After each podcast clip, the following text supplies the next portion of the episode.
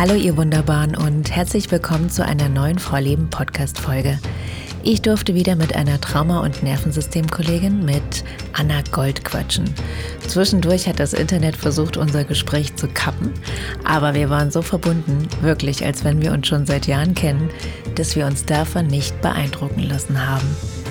In unserem Gesprächsfokus steht das Thema Nervensystem und Sicherheit, was wir benötigen, um uns sicher zu fühlen, was Grenzen setzen mit Sicherheit zu tun hat, woran ich erkenne, ob ein Mensch sicher ist für mich und vieles, vieles mehr.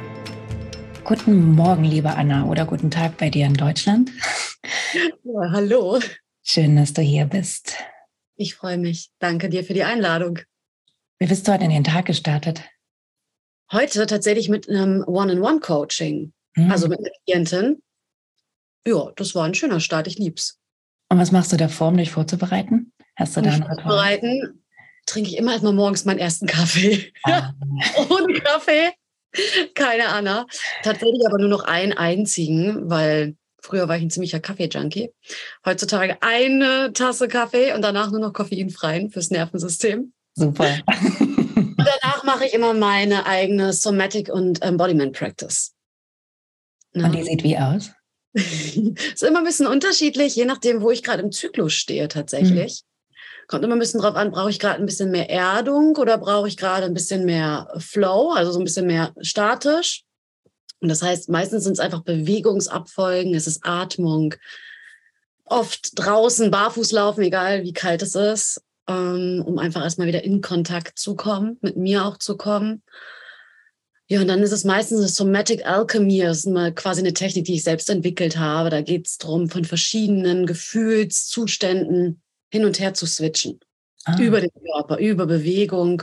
Und das mache ich meistens. Je nachdem, wie ich gerade drauf bin, kommt immer drauf an, wie die Form ist oder wie die Länge auch ist. Das ist ja spannend. Das heißt, du stellst dir vor, ich möchte jetzt traurig sein und dann schlüpfst du da rein, oder? Ja, ich schaue immer erstmal, erstmal mache ich ein Noticing, ne? Wo stehe ich denn jetzt gerade heute Morgen, wenn ich aufwache? Was ist, was ist jetzt gerade in meinem Körper los? Also erstmal einen Kontakt aufnehmen mit allem, was jetzt gerade ist, ohne da irgendwas dran ändern zu wollen. Und dann erstmal zu schauen, was brauche ich jetzt gerade, um noch vielleicht ein bisschen mehr wieder in Kontakt mit mir zu kommen. Gerade wenn du vielleicht mal eine Nacht hattest, in der du vielleicht mal einen Albtraum hattest oder nicht so gut geschlafen hast oder es gerade generell bewältigt, also überwältigend in deinem Alltag vielleicht ist, erstmal wieder mehr über die Atmung bei mir anzukommen. Und dann tatsächlich ähm, schaue ich, was ist jetzt da. Und wenn dann sowas da ist, wie zum Beispiel, dass ich merke, da ist irgendwo so ein bisschen so ein Wutgefühl in mir, dann gehe ich tatsächlich sehr aktiv da mal rein über Bewegung. Schau, welche Bewegung würde diese Wut jetzt auch verkörpern? Das ist aber nichts, was ich empfehle für absolute Anfänger. Okay. Ja, das ist tatsächlich nichts, was ich, ich empfehle zum Beispiel keine Wutflows, wenn man noch nicht genügend Bewältigungsressourcen dafür hat im Körper. Mhm. Denn dann dysregulieren wir uns ganz oft selber, dadurch, dass wir in eine Wut reingehen, die für uns noch gar nicht sicher ist im Nervensystem. Das ist auch schon direkt im Thema. schon direkt bevor wir da komplett einsteigen, bevor wir da komplett einsteigen, ist eine Sache, die mir total wichtig ist noch zu sagen zum Thema Kaffee. Also ich trinke seit vielen, vielen Jahren keinen Kaffee mehr und nicht, weil ich Kaffee verteufle, der mir nicht geschmeckt hat. Ganz im Gegenteil, ich habe das geliebt mit meinem Milchschaum und oh, war das ein Gedicht früh am Morgen so aufzuwachen. Aber als ich angefangen habe, so richtig tief einzusteigen in meinen Körper, in die Regulierung, in das Runterfahren des Nervensystems, habe ich, das war vor ungefähr fünf Jahren, mit einem Energieheiler zusammengearbeitet und der schrieb dann in seinem Vorbereitungszettel bitte keinen Kaffee trinken, weil das kontraproduktiv wirkt zu dem, was wir in unserer Sitzung wollen. Also entspannen, runterfahren. Und ich so, oh. damals hatte ich schon so ein bisschen mit dem Gedanken gespielt, Kaffee zu reduzieren. Und das war für mich tatsächlich der ausschlaggebende Punkt, das Wissen, dass mit dem Kaffee eben auch die Stresshormone fließen, das Ganze zu beenden und mir stattdessen, also ich trinke früher mal so einen Räuberstee mit, mit Mandelmilch. Ähm, man gewöhnt sich an alles. Das schmeckt mir mittlerweile auch super. Ähm, aber genau, das wollte ich eben noch ergänzen. Wenn wir über Nervensystem und all das sprechen, ist das was, was man wissen darf. Genau, das ist ein Thema, es ist super spannend, weil tatsächlich ja Kaffee eine Cortisolausschüttung so extrem erhöht.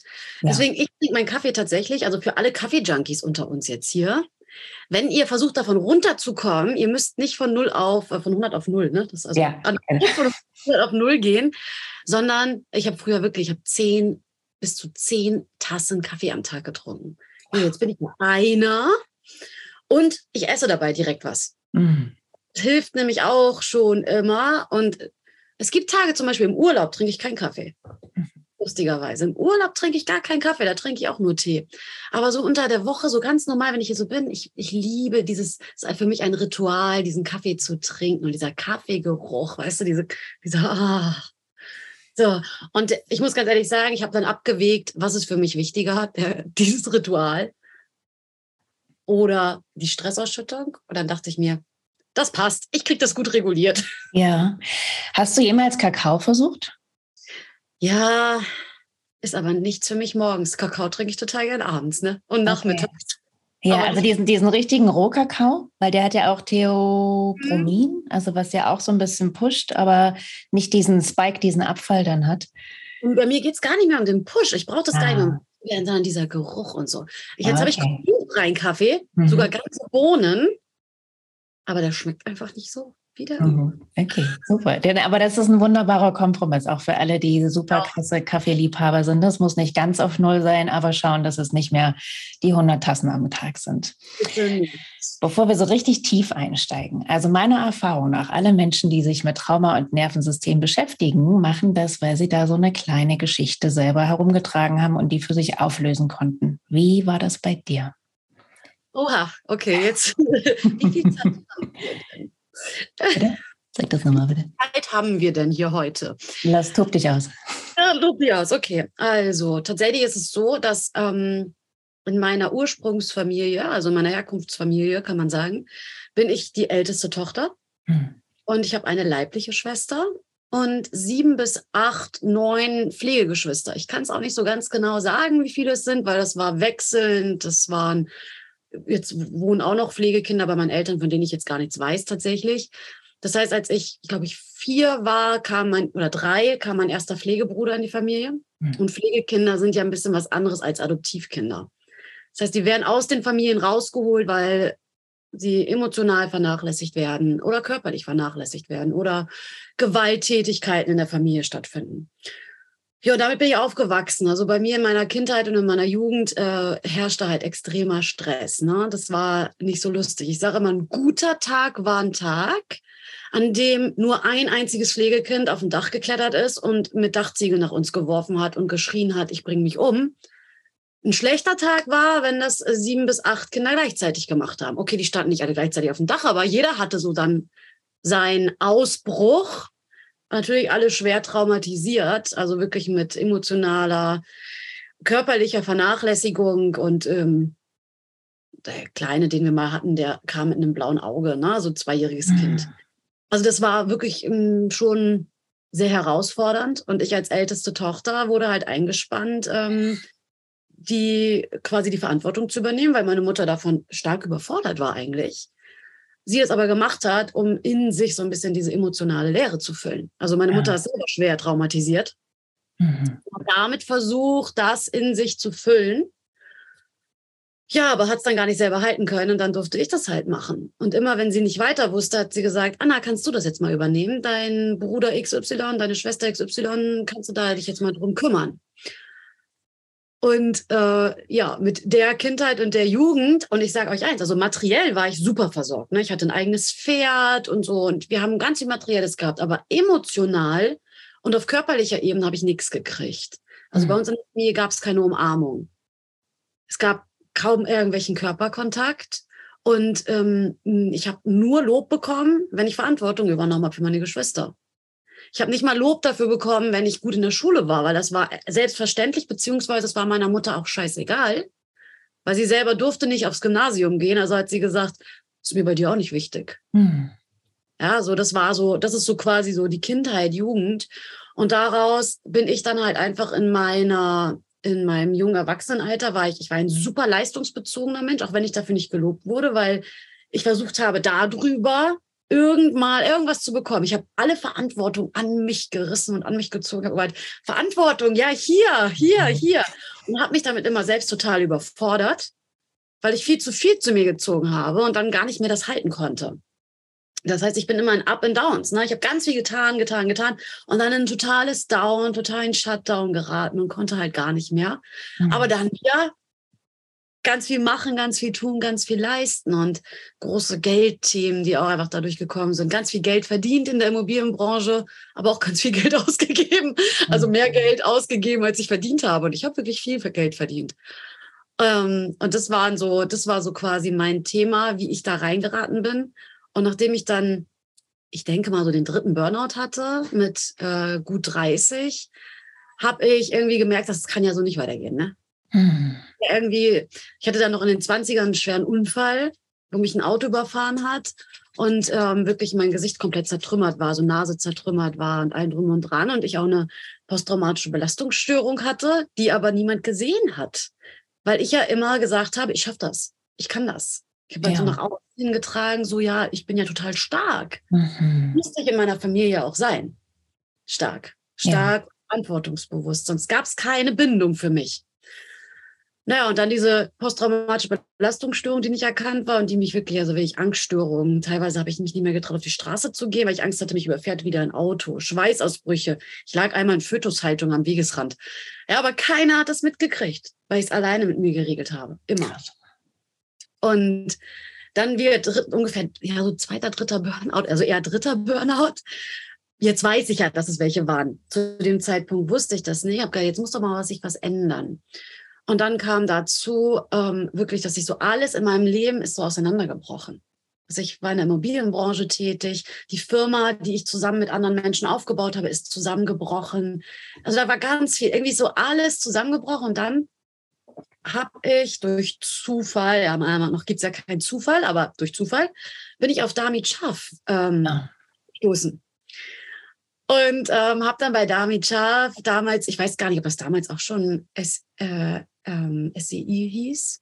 Auf jeden Fall ihre quasi die Ausbildung, die sie anbietet. Und damals war die nur für Therapeuten. Und ich habe mich da reingeschummelt so ein bisschen. also ich habe also quasi so, ich, hab, ich brauche keine Prüfung.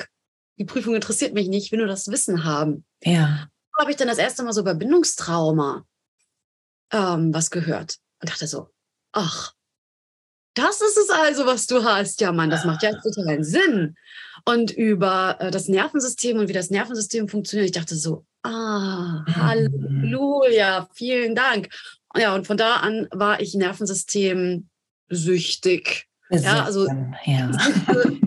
in einem positiven Sinne. Ja, ich kann das verstehen. Also das war sozusagen der Wendepunkt, wo du das erste Mal jemanden hattest, der dir gesagt hat, du bist nicht komplett bescheuert, ähm, abgedreht, sondern Genau. Das ist der Grund, warum du dich verhältst, genau. wie du dich verhältst. Hier stimmt alles. Du bist vollkommen ja. in Ordnung. Dein ja. Nervensystem ist nur komplett dysreguliert. Wie war der Moment, als du dann für dich das erste Mal so ein großes Licht über dem Kopf angehen sehen hast? Ganz ehrlich, ich kann das gar nicht so richtig beschreiben, aber das ist einfach so eine tiefe Erleichterung, die man ja. plötzlich spürt. Ne? Also, dass man so denkt, so, vorher denkst du, du bist so ein Alien. Ja doch nicht von dieser Welt und irgendwas muss doch mit dir falsch sein. Ist ja auch eh so ein Trauma, Folgestörungsding, dass wir immer glauben, es liegt an uns und wir sind das Problem. Und in dem Augenblick dachte ich, okay, ich bin ja doch gar nicht das große Problem. Mit mir ist nichts falsch, sondern da gibt es eine Lösung. Und auch dieses, es gibt eine Lösung. Ich muss gar nicht bleiben, wo ich jetzt bin. Es muss mhm. nicht für immer so bleiben, wie es jetzt ist, sondern es gibt tatsächlich eine Lösung für mich. Also das war für mich so ein also es, ich finde, das fühlt sich so an, wie wenn, der, wenn man das erste Mal wirklich tief durchatmen kann. Das war das, was ich gerade dachte. Das ist wirklich so ein richtiges, so ein, ach, so ein tiefer Seufzer, der dann einmal gehen darf, ja. Yes, so schön. Oh. Mm. Wir wollten ja heute gerne ein bisschen über Nervensystem mit dem Fokus auf Sicherheit ähm, sprechen. Wie sicher hast du dich denn damals gefühlt, als dann immer mehr Pflegekinder in eure Familie kamen, die sich da mit Dachziegeln in den Händen bespielt haben? Ja, also total sicher natürlich ja. nicht.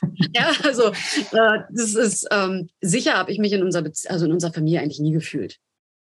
Das ist von außen betrachtet, muss man ganz ehrlich sagen, ist meine Familie ähm, eine von denen gewesen, wo viele gesagt haben, oh, so eine Familie hätte ich ja auch gerne, weil wir nach außen hin auch sehr auf heile Welt gemacht haben. Und oh, wow, toll, dass deine Eltern so viele So, ich, ich bete jetzt mal zum Zoom-Gott, dass hier alles normal weiterläuft. Ähm, okay, wir machen einfach weiter. Wohin hast du mich denn gerade noch gehört? Ich habe noch gehört, bis ähm, nach außen hin war bei euch alles Tutti Paletti. Ja, ja, okay, gut. Nach außen hin war es eigentlich so, ne, so, wow, toll, was deine Eltern machen, das ist ja großartig. Aber nach innen war es halt bei uns ein komplettes Chaos. Das heißt, es gab keine Struktur, es gab keine richtigen Grenzen. Und unser, das Thema war auch, dass die Grenzen meiner Eltern nie gehalten wurden, so echt. Also es gab an, an gewissen Tagen galten die Grenzen und an anderen Tagen galten sie nicht. Und das ist ein riesengroßes Thema, wenn wir über Sicherheit fürs Nervensystem sprechen. Äh, Grenzen ist da elementar. Zu wissen, wo dran bin ich, also Verlässlichkeit zu haben in der Bindung zu meinem Gegenüber, ist elementar, um überhaupt Sicherheit fühlen zu können und um überhaupt unser Nervensystem sich in Sicherheit zu fühlen. Ja, wenn ich nicht, wenn ich nicht weiß, woran ich bei dir bin und du sagst heute Hü und morgen Hot. Super schwierig. Nicht genau, ist nicht so ganz ideal, das Ganze, ne? Also, ich weiß nicht, du, ich würde jetzt einfach mal ganz kurz was zu sicher versus Sicherheit gern sagen wollen. Super gerne. Okay, perfekt. Weil wir haben ja immer dieses, oft hört man ja dieses, das ist sicher für mein Nervensystem oder sicher für mein System. Sicher ist nicht dasselbe wie Sicherheit im Bereich Nervensystem, also für mich auf jeden Fall nicht. Mhm. Sicher für mein Nervensystem ist alles, was bekannt ist. Mhm. Und sicher ist alles, was ein Automatismus ist, alles, was, was ich, wo ich weiß, wie ich reagieren kann, ist für mein Nervensystem sicher. Das können aber auch ganz viele Sachen sein, die scheiße sind. Ja. Ne? Trauma ist ein Lerneffekt für unser Gehirn. Trauma sorgt dafür, dass wir immer wieder das nochmal machen, was schon mal zum Überleben geführt hat. Ja. Das heißt, oft sind Dinge sicher fürs Nervensystem, weil sie bekannt sind, wie zum Beispiel ähm, eine Überlebensstrategie. Eine Überlebensstrategie entwickelt sich aus der Überlebensreaktion. Und dann hat sich da zum Beispiel People-Pleasing draus entwickelt. Und das ist sicher, ein People-Pleaser zu sein für dein Nervensystem. Es ist nicht sicher, deine Meinung zu sagen. Ja. So, das ist so dieses, es ist sicher. Und Sicherheit auf der anderen Seite ist was ganz anderes tatsächlich für unser Nervensystem. Ne? Also Sicherheit ist in allererster Linie, und das ist etwas, wo ich mit ganz vielen Sachen aus unserem Coaching und äh, spirituellen Bereich gar nicht konform gehe. Sicherheit fürs Nervensystem ist in erster Linie ein sicherer sozialer Kontext mit einer, einer anderen Person. Super schön, ja. Also, weil, ja. ja. Menschen dafür da, um allein zu sein. Das sind, das sind soziale Wesen. Das ist die größte Sehnsucht eines jeden Menschen ist es, dass ein anderer Mensch dich hört, dich sieht, dich fühlt und sich zu 100 Prozent in diesem Augenblick, hier und jetzt, im präsenten Augenblick, auf deine Bedürfnisse einstellt. Das ist die größte Sehnsucht. Mhm. Das, ist kein, das ist nicht irgendwie so, ich bin ein bedürftiges äh, Etwas, sondern das ist eine Sehnsucht vom Menschen, ganz normal.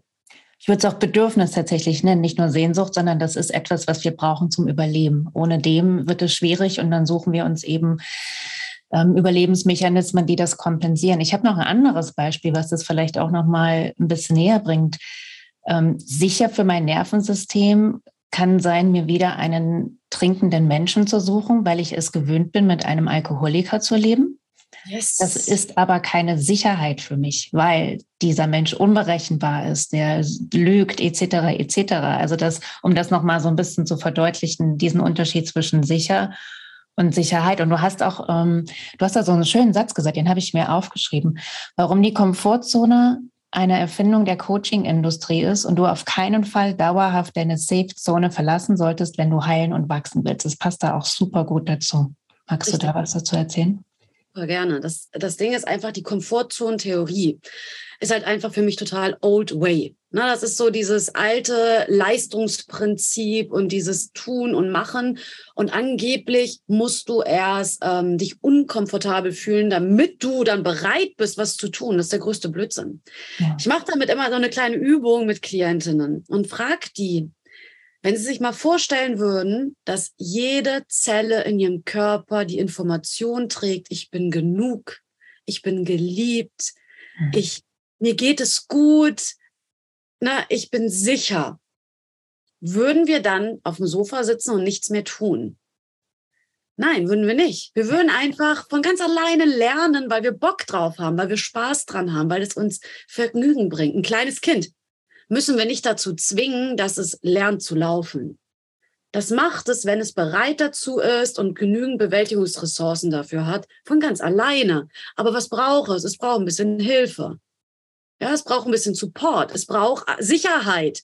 Es braucht, wenn es hinfällt, braucht es niemanden, der sagt, hahaha, du bist ja doof. Ja. Sondern es braucht jemanden, der sagt, das macht doch nichts, versuch's gleich nochmal oder versuch später nochmal. Komm, ich puste mal erstmal kurz ein bisschen. Mhm. Dann darfst du es später nochmal versuchen, ruh dich doch jetzt erstmal ein bisschen aus. Und wenn man das mal so betrachtet, so würde jeder Mensch agieren, wenn du dich wirklich, wenn du wirklich Sicherheit in dir spürst. Oder, oder was mir noch einfällt zur Couch, du bleibst sehr wohl erstmal sitzen, aber nicht, weil du nicht mehr hoch kannst oder mit einem super schlechten Gewissen, dass du jetzt A, B, C, D, was auch immer noch machen musst, sondern weil du da wirklich Lust hast und du weißt, das ist total gut, da jetzt noch eine halbe Stunde abzuhängen, bevor du eben was anderes machst, was dir Spaß bereitet. Richtig. Ja. Richtig, aber du würdest halt nicht für immer draufbleiben, was da nee. viele Leute denken so, ja, dann werde ich ja nie wieder irgendwas tun, habe ich keinen Antrieb mhm. mehr. Wenn du einen, wenn dein Antrieb dieser Druck ist, den du brauchst, dann ist das, liegt das einfach daran, dass du wahrscheinlich eher prokrastinierst, also in einem Freeze-Bereich deines Nervensystems bist. Ja, und deswegen Druck brauchst, um da wieder rauszukommen. Ja. Ein Mensch, der reguliert ist, mit einem großen Stresstoleranzfenster, der hat einfach Bock, Neues zu erleben und Neues zu erfahren und das Leben zu leben. Ja, aber solange ich dysreguliert bin, habe ich dafür gar keine Energie, weil ja. die Bewältigung, ne, also dieses, diese ständige Dysregulation meines Nervensystems zieht ja so unfassbar viel Energie. Denn wenn ich es nicht selbst reguliere und es auch nicht koreguliert wird, dann autoreguliert sich mein Nervensystem. Weil Regulation heißt, ich überlebe. Für alle, die zuhören und mit diesen ganzen Begriffen nichts anfangen können, kannst du das vielleicht einmal auseinanderdröseln und beschreiben, was du damit meinst? Ja, also letztendlich ist es einfach so, dass unser Nervensystem, also wir haben zwei Gegenspieler im Nervensystem, einmal Sympathikus, der steht mal ganz kurz gesprochen für Erregung, für Tun, für Machen, für Leisten, für, na, für ich sage immer, für männliche Energie auch. Mhm.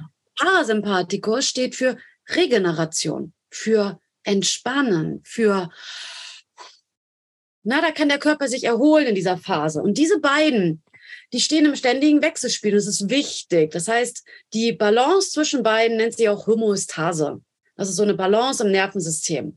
Und es ist nichts, es geht nicht darum, dass wir nur noch auf einer geraden Linie uns befinden im Nervensystem und quasi gleichbleibend uns fühlen, sondern wir dürfen den ganzen Tag hin und her uns bewegen zwischen Aufregung, Erregung. Ich bin ja jetzt ja auch nicht tiefenentspannt, ja. so, sondern ich bin ja hier schon, habe ja schon eine leichte Anspannung in meinem Körper, damit ich überhaupt so gestikulieren kann, was die Leute jetzt im Podcast nicht sehen können. Aber ich gestikuliere wild. Auf YouTube können sie sich alle angucken, wie energetisch du gerade bist. Ah ja, okay. YouTube angucken, dann wisst ihr, was ich meine. Das heißt, wir, wir bewegen uns den ganzen Tag hin und her und das ist absolut gesund und richtig. Die meisten Menschen haben nur verlernt oder durch Bindungstrauma ist es zum Beispiel auch gar nicht sicher, sich zu entspannen, zu mhm. regenerieren, sich in diesen Zustand des Parasympathikus, des, des verbundenen Parasympathikus-Bereiches zu befinden und sind ganz viel im Tun, Tun, Tun, Tun, Tun, Tun, Machen, Machen, Machen.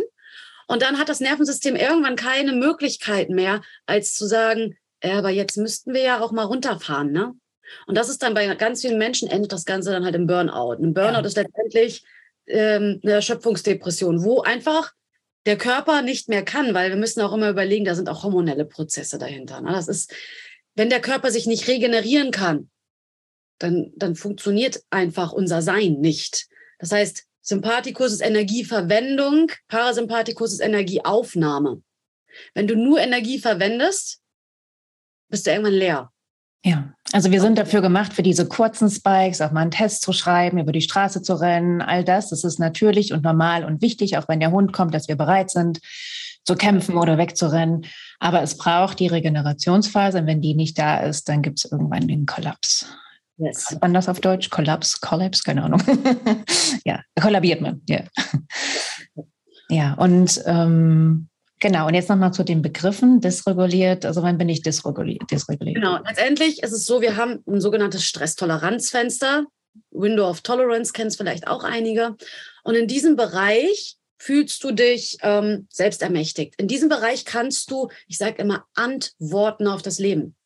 Sobald du dich außerhalb deines Stresstoleranzfensters befindest, kannst du nur noch reaktiv reagieren. Mhm. Das heißt, da ist dann quasi die, die Zeit zwischen Reiz und Reaktion ganz kurz und es läuft alles über Automatismen ab.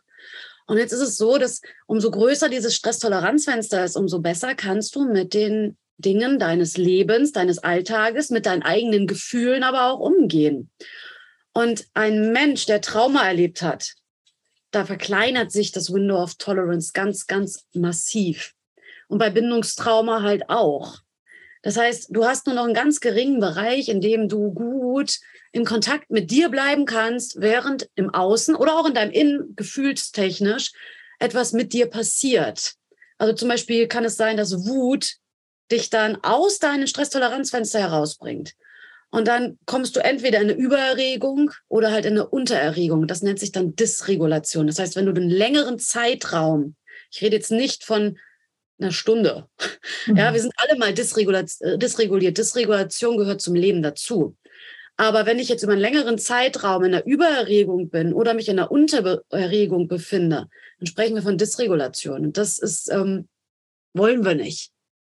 Wenn wir das dann nicht selbst regulieren, zum Beispiel über Atmung, über Bewegung, also nicht jede Bewegung, aber ne, Bewegungen, die wirklich unser Nervensystem regulieren können, oder ko-regulieren über eine sichere Bindungsperson, dann wird unser Körper das Auto regulieren. Und das können zum Beispiel Süchte sein. Das kann zum Beispiel Alkohol sein. Das kann aber auch äh, ein Streit anzetteln sein. Mhm. Also wenn du dann plötzlich so denkst, so in dir spürst, ich habe so einen Druck in mir, und dann zettelst du einen Streit mit deinem Partner an oder Partnerin an.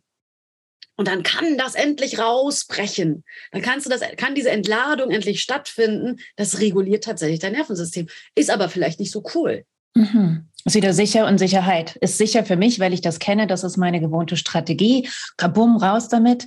Aber bringt nicht unbedingt Sicherheit für mich und das Umfeld her. Genau, für deine Beziehung ist es auch nicht so geil auf Dauer, ne? Genau. Und ich wollte noch einmal zur Komfortzone zurück, weil mir das ganz, ganz wichtig ist, das zu betonen. Ähm, was passiert im schlimmsten Fall, wenn ich aus meiner Komfortzone rausspringe mit einem dysregulierten Nervensystem?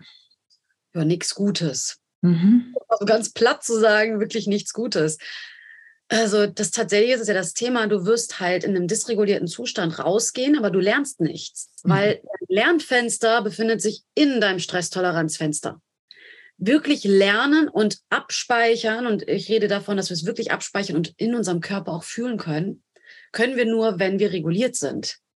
Deswegen ist dieses ganze Raus aus der Komfortzone halt Bullshit. Also wenn du rausgehst aus deinem sicheren Bereich, ist das gut mal zwischendurch auch, weil du willst ja auch eine Erfahr neue Erfahrung machen.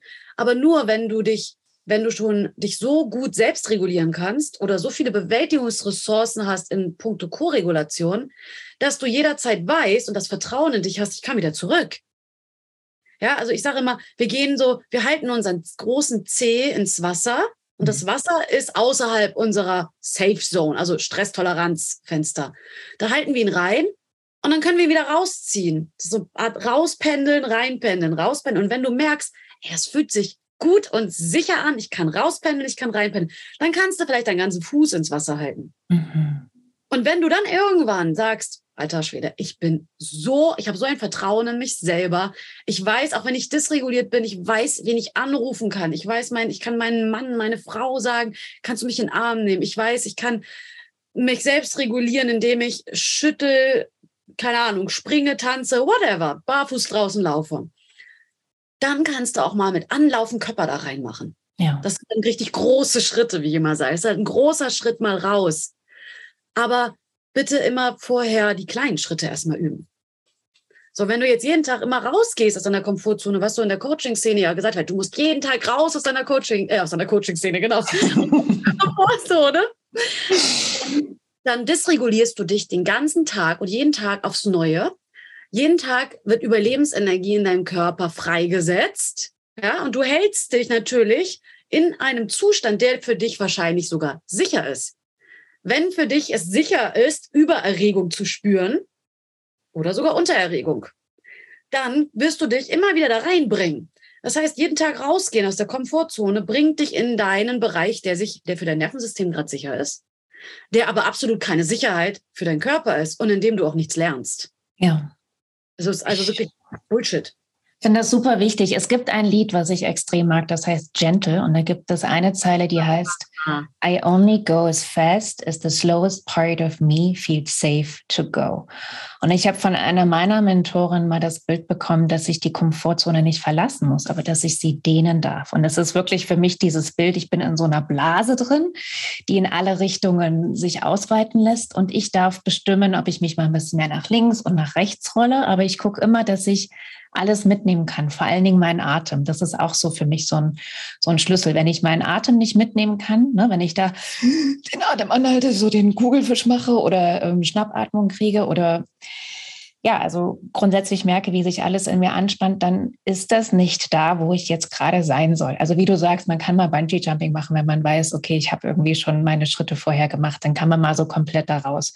Aber wenn ich jemand bin, der tierisch Höhenangst hat, dann ist der Bungee Jump jetzt nicht für mich angesagt. Dann, dann ist das, dann, dann kann ich mich im schlimmsten Fall retraumatisieren und mit Panikattacken nach Hause kommen oder so. Ne? Also, um das jetzt mal so ganz zu verdeutlichen. Deswegen habe ich das rausgepickt. Das war mir auch ganz wichtig. Wenn du dich weiterentwickeln willst, das ist wunderbar. Mach das so, wie es sich für dich gut und sicher anfühlt in deinem Tempo und lass dir davon niemanden irgendwas einreden, dass du jetzt was musst, wofür sich dein System nicht bereit fühlt. Amen. Amen. genau. Das ist auch ein schönes Bild mit dem Ausdehnen. Ich sage das immer zu Grenzen und Standards. Ja. Grenzen und Standards sollen dich ja nicht einzwängen, sondern die sollen dir einen Raum schaffen, ne? Und dann dehnst du dich aus und dann bist du, am, bist du an deinen Grenzen und Standards angekommen. Und dann musst du sie wieder vergrößern, damit du diesen Raum um dich quasi immer mehr vergrößerst. Ja. Das ist so, ja, ich liebe genau. es. Das merke ich mir. Dann einmal zu dir zurück. Ähm, du hast dich also ähm, nicht unbedingt so hundertprozentig sicher gefühlt in deiner Familie. Ach so, warte, ganz kurz noch zu der Familie. Das ist auch so ein Klassiker. Wenn man Menschen fragt, die sich nicht bewusst sind, dass sie ein Entwicklungstrauma haben, Bindungstrauma haben. Nee, bei mir war alles super. Also wir sind weggefahren in den Urlaub. Also da werden so diese äußeren Sachen beschrieben. An den Kern, wie sich jemand gefühlt hat, kommt man ganz oft, indem man fragt, ja, wie hast du dich gefühlt? Wie hast du dich gefühlt, wenn deine Mama XYZ gemacht hat und so weiter? Ne? Also auch für sich selber mal als Check-in. Es geht nicht unbedingt um die äußeren Sachen, sondern um die inneren. Aber, um zurück zu dir zu kommen, wie hast du es geschafft, in dir Sicherheit zu etablieren, aufzubauen, ähm, deine Komfortzone zu weiten? Tatsächlich ähm, über meinen Körper. Mhm. Begonnen hat das tatsächlich damals damit, dass ich mir meinen Fuß gebrochen habe. Da war ich 31 Mhm. Ja, 31 ungefähr, also jetzt bin ich 36. Und ich habe mir damals meinen Fuß gebrochen bei einem Reitunfall. Und ähm, da habe ich das allererste Mal, und das war auch so dieselbe Zeit ungefähr, wo ich noch nicht über Bildungstrauma Bescheid wusste, aber so ein bisschen gemerkt habe, irgendwas stimmt doch nicht. Weil ich habe ich hab nämlich immer gesagt, ich habe die beste Mutter auf der ganzen Welt. Die ist wie Mutter Teresa. Meine Kindheit war großartig. Das habe ich mit voller Überzeugung gesagt. Ja. Ja, das war auch das, was ich glauben musste, bis zu dem Zeitpunkt, wo ich die Kapazitäten hatte, etwas anderes glauben zu können. Denn das hätte mich sonst wirklich noch, also es hätte mich zerstört. Ja. Das, wenn mir das wirklich, wenn ich das hätte, mir das bewusst gewesen wäre, hätte mich das zerstört. Hätte ich ja. nicht halten. So, das heißt, ich ähm, habe mir diesen Fuß gebrochen und zu dem Zeitpunkt habe ich dann gelernt, was mein Körper eigentlich alles kann. Wenn du so alleine lebst, ich habe einen Jack Russell Terrier, der, der und ich haben dann alleine gelebt und ich hatte dann, konnte auch kein Auto fahren mit gebrochenem Fuß. Das heißt, ich konnte gar nichts. Dann, das war wirklich auf dem Dorf, nicht in Hamburg, sondern auf dem Dorf. Und dann habe ich gelernt, was ich alles so mit auf einem Fuß hüpfend machen kann. Da musste ich mir jeden Tag eine Thrombosespritze im Bauch äh, spritzen, was ich wirklich, ich äh, spritzen, ne? Aber ich habe gelernt, ich kann das. Ich habe Vertrauen in meinen Körper und in mich bekommen. Das war so einer der ersten Steps, wo ich gemerkt habe, wow, wenn ich sowas kann, wie auf einem Bein aufstehen, also auf dem Boden sitzen und von da aus dann aufstehen, das hört sich jetzt so einfach an, das ist aber super schwer. Ja. Also wirklich, und da habe ich gedacht, wow, dein Körper ist ja, also mein Körper ist ja, das ist der Wahnsinn, was der kann, ne? Und auch nach der OP, das mal so das, das Metall und sowas im Fuß. Nach der OP, was da mein Körper so verarbeitet hat und so. Und das habe ich damals nach dem ersten Unfall, wo ich auch operiert wurde, weil meine Nase komplett zertrümmert war, das habe ich damals gar nicht mitgeschnitten. Das war damals, habe ich da keinerlei Möglichkeit gehabt, habe ich meinen Körper gar nicht gefühlt. Und da habe ich das. Mhm. Und dann tatsächlich einfach ein ganz, ganz großer, ähm, ganz großes Thema war noch vor gut zwei Jahren, als ich meinen Mann kennengelernt habe. Heidewitzka, das hat aber noch mal einen Boost gegeben. Also nicht so, dass diese Beziehung immer nur toll ist. Sie ist das Beste, was mir in meinem Leben passiert ist. Und wir fetzen uns manchmal so bis aufs Blut. Aber eine Sicherheit in einer Beziehung erlebt, was ich mein ganzes Leben noch nicht erlebt habe. Dass jemand so bedingungslos dazu bereit ist, innerhalb seiner Kapazitäten meine Love Language zu sprechen. Mhm. War für mich was ganz Neues, weil es ging bisher nie um mich. Auch in meinen Beziehungen. Ich habe meine Beziehung ja immer rekreiert. Ne? Ich habe immer das rekreiert, was ich schon kannte aus der Kindheit. Also ich hatte Männer mit Alkoholproblemen und äh, ähm, Themen mit äh, körperlicher, emotionaler Gewalt und sowas alles. Ne? Mhm. So ist immer dasselbe. Und dann hatte ich halt vor, bevor ich ihn kennengelernt habe, habe ich halt wirklich sehr viel Trauma-Healing gemacht und Nervensystemarbeit. Und dann hat sich sehr einfach ganz viel verändert. Und dieses, dieser Rückhalt, dieses Supporten, dieses hundertprozentige Supporten und an mich glauben. Hm.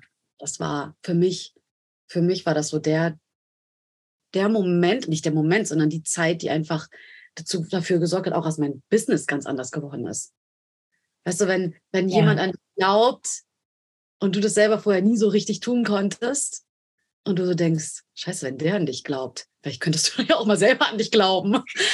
Ja, wobei ich höre ja so ein bisschen, das ist ja ganz oft wie so ein, wie so ein Schwingen in beide Richtungen. Du hast ja angefangen, dich mit deinem Körper zu verbinden und Vertrauen in dich zu entwickeln, was vorher wahrscheinlich nicht in dem Umfang da war. Und dadurch war die Öffnung dem anderen gegenüber möglich, da auch ein bisschen mehr Vertrauen zu entwickeln. Und so schwingt das dann wieder zurück und das wächst dann und wächst und wächst. Also so klingt das zumindest für mich. Total. Und ja. hat, ne, umso größer meine emotionalen Kapazitäten werden, umso mehr konnte ich mir auch, konnte ich mir auch erlauben, tatsächlich Bindung für mich sicher zu machen, weil Bindung war für mich unsicher. Bindung war für mich wirklich das Unsicherste auf der Welt. Ich weiß noch, es gab so in unserer Anfangszeit, jedes Mal ein Vollmond, saß ich hier und wollte weglaufen. Hm. Jedes Mal habe ich gesagt, ey, ich, ich fühle mich, ich möchte weglaufen, ich will das hier nicht. Und er gesagt, okay. Ähm, aber kommst du dann wieder oder wann kommst du wieder? Und ich so, keine Ahnung. Also, aber okay, also wenn du das, und das war nicht so, er hat es nicht auf sich bezogen und er hatte auch nicht irgendwie einen Film draus gemacht. Er war gut, okay, wenn du das machen willst, dann mach das gerne. Also ich warte dann hier auf dich. Wahnsinn. Das war so, ja, okay, aber ich bin dann ja hier, wenn du wiederkommst, ne? Und dann irgendwann bin ich zu dem Punkt übergegangen, ich setze mich jetzt hier hin und ich bleibe jetzt hier sitzen, obwohl ich weglaufen will. Und bin so durch diese Themen durchgegangen. Und das war, das war so ein, dieses bedingungslose angenommen werden, ne? dieses wertungsfreie angenommen zu werden. Ist auch einfach das, was ich in unseren Räumen ähm, bei uns ähm, im Coaching immer sehe, wenn eine Person sich angenommen fühlt ja. und das nicht verändert werden muss, sondern einfach nur da sein darf. Mhm. Immer der Augenblick, wo, wo die Leute sagen so, oh mein Gott, ja, wenn du mich nicht verurteilst, dann muss ich mich ja vielleicht selber auch nicht mehr verurteilen. Und gleichzeitig finde ich, dass dieser Mensch, der da auftaucht, auch nur das spiegelt, was in einem schon so ein bisschen gereift sein konnte. Weil, wie du gesagt hast, vorher hast du eben den Alkoholiker angezogen und ähm, emotionale Gewalt, wie auch immer. Und da ist etwas auf dem Weg dahin passiert, dass dann auf einmal jemand etwas spiegeln konnte, was vorher noch nicht sichtbar war. Also das, das finde ich ganz spannend. Und ja, ähm, in meiner Arbeit ich arbeite ja mit Gabor Mate zusammen und da geht es sehr viel um Selbstmitgefühl, Selbstannahme. Und da durfte ich seit Februar wirklich auch noch mal von dem kleinen Sämchen zu der ähm, Rose erblühen, sage ich jetzt mal. Also da ist ganz, ganz viel Selbstliebe und Selbstvertrauen und Selbstmitgefühl in mir gereift, was meine Arbeit auch noch mal dramatisch geändert hat, dahingehend, dass es mir sehr, sehr viel leichter fällt, den Raum zu öffnen für mein Gegenüber und zu sagen, frag doch mal deinen Körper, worauf er Lust hat.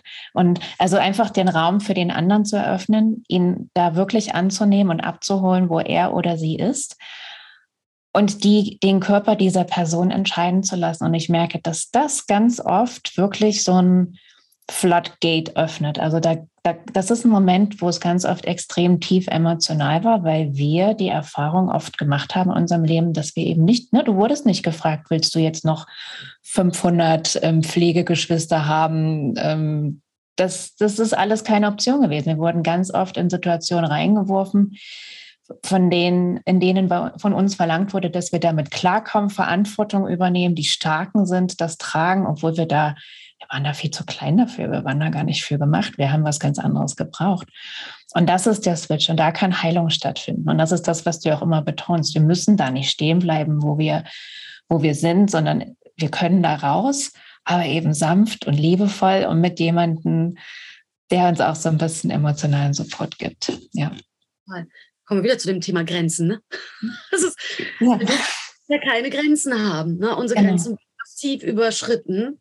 Ja. Und das war tatsächlich auch ein Thema. Ich habe ganz andere Grenzen für mich kreiert. Und das Ding ist, ist ja immer schön, wenn wir Grenzen kreieren. Aber wenn wir sie nicht halten, mhm. dann jedes Mal, wenn du eine Grenze setzt, und ich rede jetzt hier nicht von Grenzen aus einem Ego heraus, aus so einem egoistischen Verhalten, so von wegen so, ja, ich mache diese Grenze jetzt, weil ich denke mir das jetzt einfach aus, sondern eine Grenze aus Liebe zu mir, weil ich weiß, dass das gut für mich ist.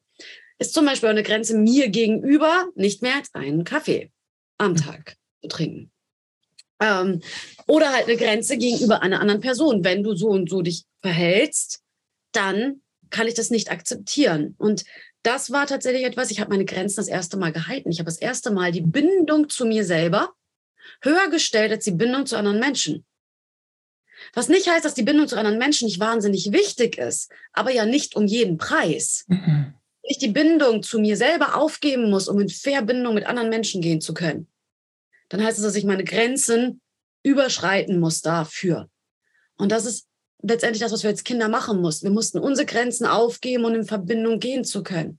Und das rekreieren wir uns als Erwachsene dann ja wieder. Grenzüberschreitende Beziehungen. Körperliche ja. Gewalt ist letztendlich grenzüberschreitend einfach nur.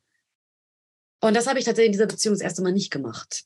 Wahnsinn. Das war geil. Ja, wir können sogar noch ein Stück weiter tragen, also dass wir nicht nur unsere Grenzen aufgeben, sondern zum Stück weit, ein ganzes Stück weit auch uns selber, also unser authentisches Sein, so wie wir sind, andere Dinge, also nicht nur Grenzen, sondern ne, auch gewisse Ausdrucksweisen, unsere Stimme etc. etc., um in Bindung sein zu können, weil das das ist, was uns am meisten Sicherheit gibt. Eine Person, die da ist, weil wenn wir klein sind, können wir nicht auf uns selber aufpassen. Wir brauchen jemanden, der uns das Essen bringt, uns ähm, das Dach über, den, über dem Kopf besorgt beziehungsweise hält. Und dann später darf da der Ausbruch kommen oder das Wachstum geschehen hin zu, was ist mein authentisches Selbst, wer bin ich und wie bringe ich mich jetzt in die Welt? Wie, wie sah da der Weg bei dir aus? Ach ja, du, da. also ich habe ja, ich habe gerade gestern eine Masterclass dazu gehalten und habe da mal so ein Video gemacht ähm, mit meiner allerersten Instagram-Story. Mhm. Und dann zu jetzt heute und habe da mal so zwischen Videos gezeigt. Es war sehr, sehr lustig. Ich habe mich wirklich totgelacht mit den Teilnehmern über diese. Also es war, es war einfach so süß, sich das nochmal anzugucken. Mhm. Ähm, ich habe irgendwann mal, ich glaube, das, ja genau, war Weihnachten 2019. Da war ich das letzte Mal bei meinen Eltern an Weihnachten und habe dann mich richtig mit meinen Eltern gestritten. Da habe ich denen tatsächlich gesagt, Leute, mal ganz ehrlich, ich finde es richtig scheiße, dass ihr so viele Pflegekinder aufgenommen habt und es euch nicht interessiert hat, was mit den leiblichen Kindern passiert und es euch jetzt immer noch nicht interessiert. Uh, und dann gab, äh, wurde ich rausgeschmissen. zu Hause.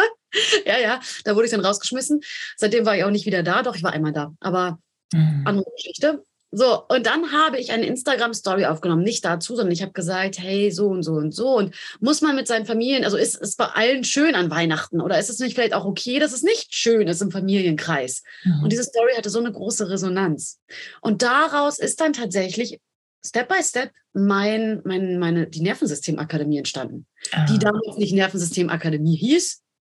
Aber so Step by Step hat sich das dann daraus entwickelt, dass ich dann immer mehr angefangen habe, darüber zu sprechen. Und ich habe tatsächlich über mein eigenes, über mein eigenes Unternehmen oder meine eigenen Unternehmen meine eigene Stimme und immer mehr mich gefunden. Mhm. Weil ich gelernt habe, es immer, dass es immer sicherer ist, wirklich ich zu sein.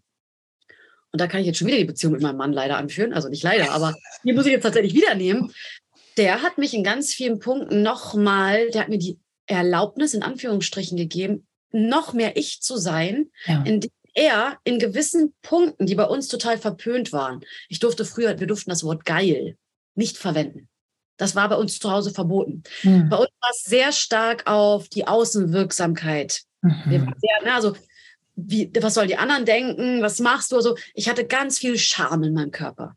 Und Scham ist letztendlich auch wieder Freeze. Mhm. Das heißt also sehr viel festgesteckte, oh, mein Körper war super starr und ich habe mich nicht getraut, wirklich ich zu sein und auszudrücken, wer ich bin. Und dadurch, dass der in gewissen Punkten so komplett anders eine Weltanschauung komplett anders hat, und halt auch mal einfach so rülpst, ist halt auch ein Mann, ne? Die sind ja manchmal so, ist ein bisschen einfacher für die. Oder halt auch mal einfach laut schreit. Mir wurde mal gesagt, ich bin zu laut. Habe ich gelernt durch den, wenn der das darf, ja, dann darf ich das doch auch mal machen. Und dann hat er auch nichts dagegen gesagt. Wenn ich auch geschrien habe, so mal lauter, meine Stimme habe lauter werden lassen in der Öffentlichkeit. Mhm. Da hat er nichts gesagt, er hat einfach nur gesagt, ja, schön, mach doch, was du willst, so, ne? Und das meine ich mit Erlaubnis gegeben. Wenn ja. wir das als Kinder, wenn uns das als Kinder immer gesagt wurde, das ist falsch, du bist falsch, das ist schlecht, das macht man nicht, das gehört sich nicht, dann glauben wir das. Und unser Gehirn funktioniert ja nun mal so. Unser Gehirn hält nur das für möglich, was wir entweder erlebt haben oder was wir in unserer Umgebung sehen können. Ja, und wenn ich niemanden in meinem Leben habe, der, ähm, für den es okay ist, super laut zu schreien, draußen. Also ich rede jetzt nicht davon, dass er Leute anschreit, aber der hat halt ein lautes Ja. Und ich auch eigentlich. Aber ich habe halt immer leise geredet, weil man mir immer gesagt hat, das ist zu laut, du bist zu laut, du bist zu viel. Mhm. Und das war so dieses, ne, das dieses Thema. Das heißt, wir brauchen oft Menschen, wo wir sehen, was möglich ist, damit unser Gehirn das überhaupt glauben kann, dass es möglich wäre. Und dann muss es sich auch noch sicher anfühlen für uns. Ja, ich hätte das ja nicht gemacht, wenn ich nicht mit ihm einen sicheren sozialen Kontext habe. Ja. Ja, da sagst du was ganz Wichtiges, weil im Prinzip geht es ja bei unserer Arbeit darum, unseren Leuten zu zeigen, dass sehr vieles möglich ist aus eigener Kraft, ne? dass man sich aus allem Möglichen raus befreien kann und ähm, da nicht unbedingt jemanden braucht dafür und gleichzeitig braucht es aber doch jemanden dafür. Und ich habe auch, wenn ich zurückblicke, immer wieder Menschen an meiner Seite gehabt, die mir entweder gesagt haben, was sie gut an mir finden oder wo sie mich sehen, wo ich mich selber noch nicht gesehen habe, dass es immer wieder diese Bestärkung im Außen gab, aber nicht auf, also nicht, dass ich etwas mache und ich will unbedingt meine Anerkennung dafür, sondern eher andersrum, dass die Leute, ich kann das total schlecht in Worte fassen, aber vielleicht weißt du, was ich meine, Genau, was dass, dass es da diese Unterstützung gab im Außen, wie so ein sanfter Schub nach vorne. Und ich so wirklich, ehrlich, ja. Und dann ne, diese Komfortzone ein bisschen nach vorne geschoben. Tatsächlich, ja, stimmt. Das bin ich auch. Und, und, und daran auch so ein bisschen, also diese, das ist im Prinzip auch Koregulation, wenn man so möchte. Und das hängt ja auch einfach damit zusammen, dass wenn du Bindungstrauma erfahren hast, frühes Bindungstrauma, und zwar Bindungstrauma, bevor du dich daran erinnern kannst, was passiert dadurch? Ne? Also das heißt, eine Überlebensreaktion findet statt und dein Gehirn und dein Körper und dein Nervensystem lernt, das funktioniert. Das hier rettet mir den Arsch. Mal ganz salopp gesprochen. Dann wird aus dieser Überlebensreaktion ja eine Überlebensstrategie. Mhm. Und diese Überlebensstrategie wird zu deiner Identität. Mhm. Weil niemand das in Kontext setzt. Keiner sagt, hey, das war eine Überlebensreaktion. Und du denkst jetzt, dass du das bist. Trauma, das nicht in Kontext gesetzt wird, wird in einem Menschen zur Identität des Menschen. Ja. Menschen mit Bindungs frühen Bindungstrauma, die denken, dass ein Teil von denen sie selbst sind, dabei sind es nur Überlebensstrategien eigentlich. Und dann weiß man selber gar nicht, wer man ist. Und dann brauchen wir Menschen im Außen, die uns das spiegeln und sagen, die von außen auch diesen Blick haben, diesen objektiven Blick und sagen, natürlich, da kannst du das machen. Oder klar, oder selbst das schon erlebt haben und es selber gemacht haben und sagen, ja, probier mal aus, du kannst das, weil wir selber denken, dass ein Teil von uns ähm, die Überlebensstrategie ist. Ja, oder die uns auch helfen zu sehen, was wir schon gemacht haben. Weil wenn man so aus dieser Traumalinse drauf guckt, ist bei uns ja der Radar ganz oft auf Gefahr, sowohl bei anderen, ne, wer ist gefährlich für mich oder was habe ich alles blöd gemacht, hat ja Ärger gebracht, wenn ich Sachen nicht richtig gemacht habe.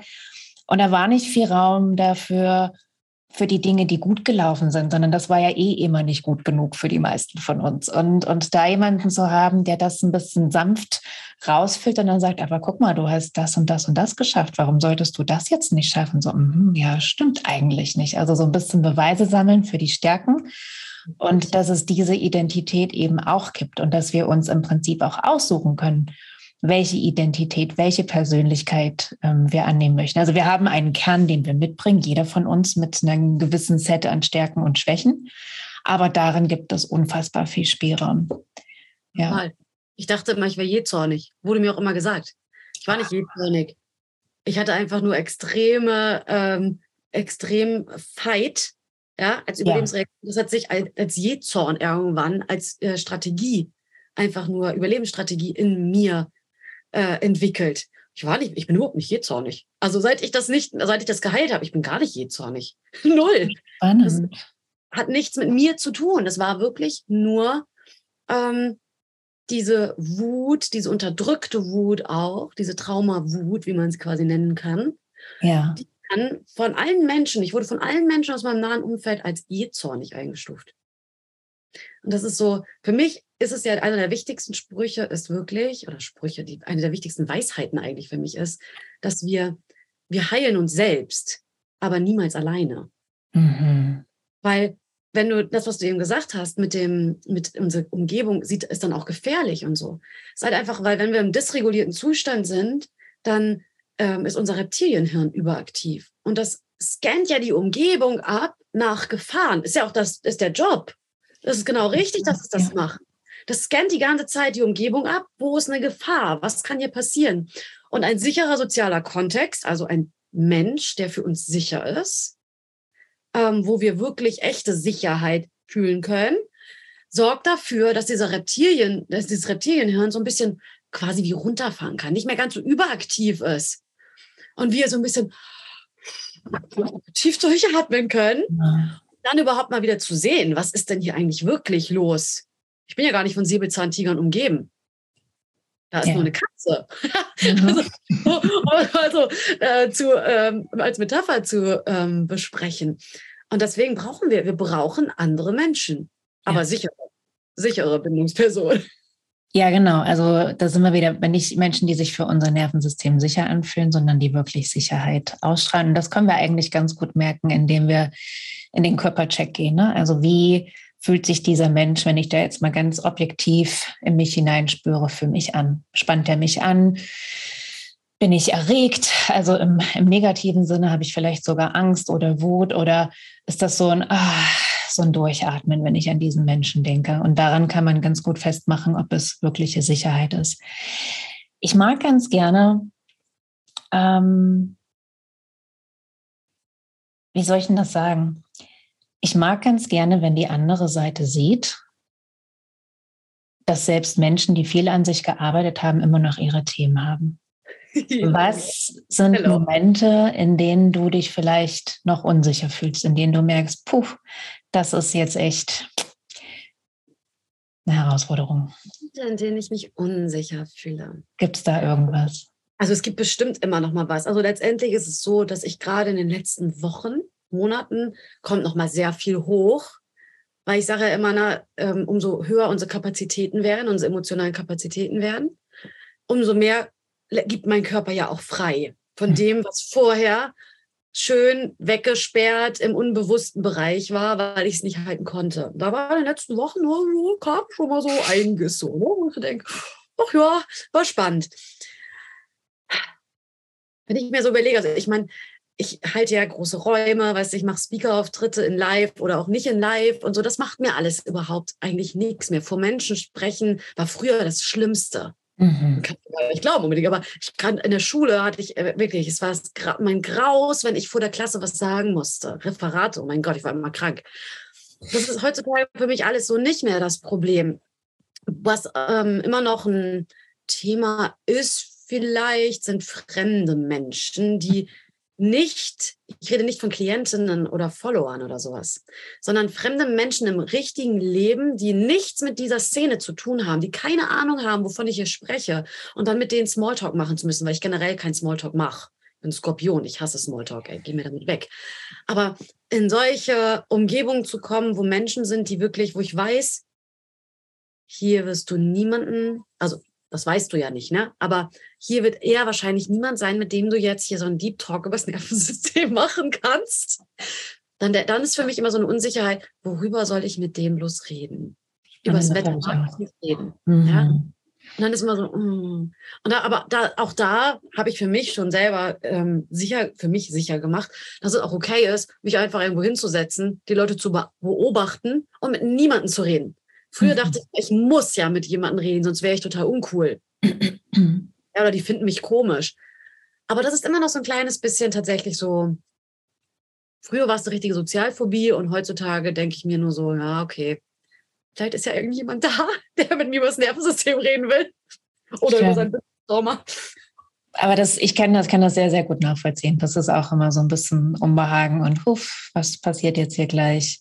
Aber genau wie du, also anstatt da jetzt irgendwas zu reden, irgendeinem Blödsinn, damit da Worte fließen, setze ich mich lieber still in die Ecke und warte mal, ob jemand kommt oder vielleicht doch eine nette Überraschung irgendwo auf einen wartet. Ja, genau. Ähm, gibt es eine Übung, die du mitgeben kannst, um so ein bisschen das Nervensystem ja, gefahren. Ich finde, eine der allereffektivsten und besten Übungen, ne, die ich immer mit allen, die machen wir tatsächlich mit allen auch, wenn wir so, wir haben ja eine Membership, wo wir sechs Tage in der Woche Selbstregulation mit den Menschen üben. Mhm. Wir, haben, wir haben traumasensibles Yoga, wir haben Breathwork, also ganz Einsteiger Breathwork. Dann mache ich was, wir machen Bodyscans, wir machen alles von bis. Also ist richtig geil. Und eine Übung, die ich mit denen immer mache, bevor ich auch einen Flow mit denen mache, ist, dass du dich selbst umarmst. Und das finden viele Menschen dann erstmal komisch. Ja. Wirklich selbst zu umarmen, natürlich auch mal, genau, am liebsten natürlich wirklich ohne äh, Stoff. Und gerne auch mal so ein bisschen Kontakt mit sich selbst aufnehmen. Vielleicht würde ich so ein bisschen den Arm mal streicheln und dann sich hin und her wiegen. Einfach mhm. nur von rechts nach links hin und her wiegen und versuchen, den Atem so ein bisschen tiefer werden zu lassen.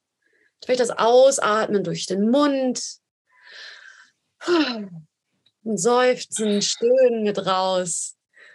Ich sage immer, alles raus, was keine Miete bezahlt. und sich einfach mal für 60 Sekunden in dieser Haltung bleiben und auch gerne ein bisschen klein machen, sage ich denn. Ihr müsst euch nicht groß machen, ihr dürft euch auch klein so einmuckeln, ne? Mhm. Kann auch den Kopf so ablegen und sich einfach so ein bisschen hin und her wiegen, selbst wiegen, selbst halten. Und das ist so eine meiner absoluten Lieblings- Übung für, weil die funktioniert für alle Menschen. Ja.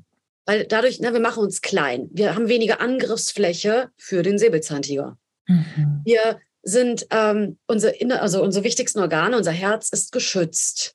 Schon immer, ne, auch unsere, so hier der Bereich ist ja so durch die Arme so ein bisschen geschützt. Dann unser Nervensystem liebt halt diese Pendelbewegung. So ein richtig schönes Reset für unser Nervensystem kann das werden. Bauch, also überhaupt generell zu versuchen, tiefer in den Bauch. Und das geht nicht immer für jeden sofort. Wenn wir extrem in der Brustkorbatmung sind, dann ist das für dich eine Katastrophe, wenn ich zu dir sage, jetzt atme nur tief in den Bauch. Das stresst dich eher noch. Einfach mal zu versuchen, Hauch tiefer zu kommen mit der Atmung. Hauch ruhiger. Mhm. Ja, ohne dass es in Druck und in Stress wieder ausatmen. Und die Ausatmung ein bisschen länger als die Einatmung. Mhm. Und so, ne, so Tönen raus. Wenn wir tönen und seufzen und stöhnen, ne, unser Vagusnerv läuft hier entlang, dann ähm, wird er durch die Vibration schon noch mal ein bisschen stimuliert. Aber es ist eine, das ist mein absolutes ähm, All-Time-Favorite, den kann man überall machen, egal wo du gerade bist. Super. Streicheleinheit von, Streicheleinheit von innen und von außen sozusagen. Right. Ja, sehr genau. gut. Yes. Als Abschluss, gibt es noch etwas, was du meinen Hörern und Hörerinnen mitgeben möchtest? Ach, ganz viel. Ja. wenn, du, wenn, du, wenn du nur drei Dinge sagen dürftest, jetzt äh, morgen ist es vorbei, du darfst nicht mehr sprechen, nur drei Dinge, was wäre es?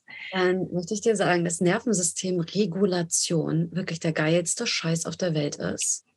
Und dass du dir von niemand anderen bitte sagen lässt, was für dich richtig ist oder was für dich nicht richtig ist, weil du bist die einzige Person, die weiß, was für dich richtig ist.